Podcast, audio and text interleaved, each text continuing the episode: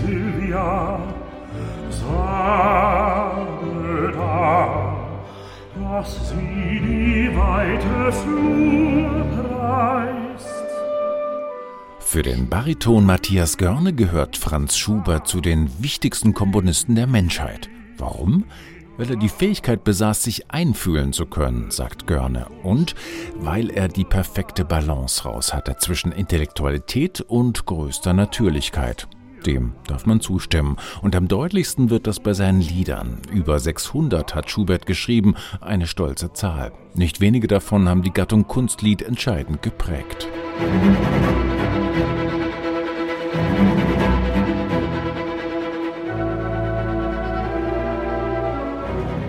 Ihr reitet zu spät durch Nacht und Wind.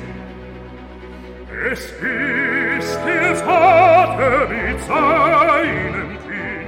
19 Schubert-Lieder hat Matthias Görne für sein neues Album Schubert Revisited ausgewählt, darunter so bekannte wie An Silvia oder die Vertonung von Goethes Erlkönig. Andere sind einem vielleicht weniger geläufig, aber das Besondere an dieser Einspielung ist natürlich, dass anstelle des Klaviers hier ein ganzes Orchester für die Begleitung sorgt. In diesem Fall die Deutsche Kammerphilharmonie Bremen.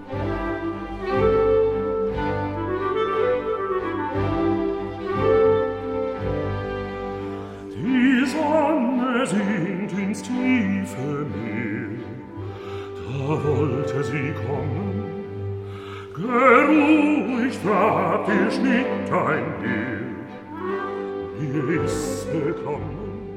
Ein Pianist ist dennoch dabei, und zwar als Arrangeur. Alexander Schmalz, Görnes langjähriger Liedbegleiter, sorgt mit feinfühligen Orchesterbearbeitungen des Klavierparts dafür, dass der Bariton seine geliebten Schubert-Lieder zum ersten Mal auch mit einem Orchester im Rücken singen darf. Oder genauer gesagt, dem Orchester zugewandt.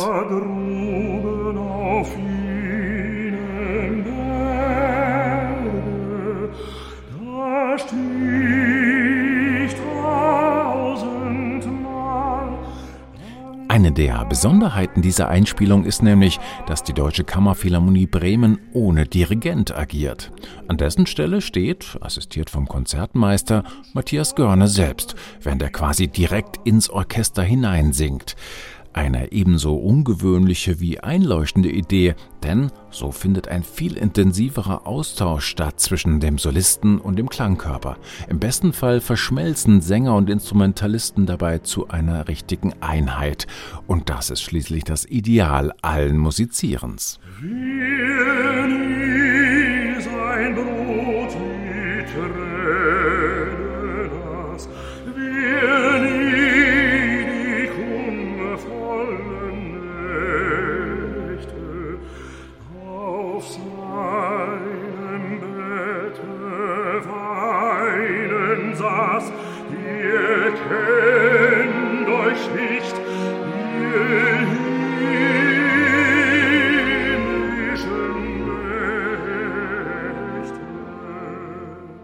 Von den Gesängen des Harfners aus Wilhelm Meister gab es bisher noch gar keine Orchesterbearbeitung.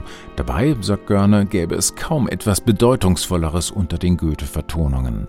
Bei der Auswahl der Lieder hat sich Görne sonst vor allem von der Frage leiten lassen, ob die Orchestrierung dem Werk eine zusätzliche Dimension eröffnet. Etwas, das ein Klavier nicht darstellen kann. Große Komponisten wie Brahms, Rieger, Liszt oder auch Berlioz haben sich schon an Orchesterfassungen von Schubert-Liedern versucht. Nicht alle überzeugen Matthias Görne so wie die seines Partners Alexander Schmalz. Vorüber, ach vorüber, wie will der Knochenmann, ich bin noch jung, lieber, und rühre mich nicht an, und rühre mich nicht an. Schmalz hat in der Tat ein besonderes Händchen dafür, die richtigen Instrumente an den passenden Stellen einzusetzen, mit Klangfarben und Stimmungen die Aussage der Liedtexte zu unterstreichen. Trotzdem ist das, was wir auf diesem Album zu hören bekommen, reiner Schubert, wie Schmalz betont. Er habe nichts dazu komponiert, nur hier und da Stimmen aufgefüllt. So original wie möglich war sein Motto.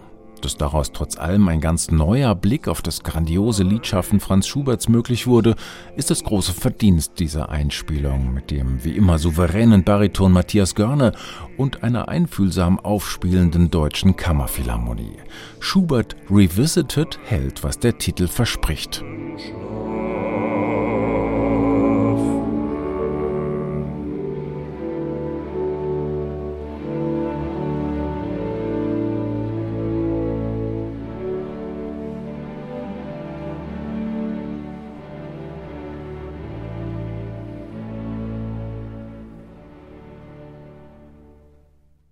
Neue CDs in HR2 Kultur.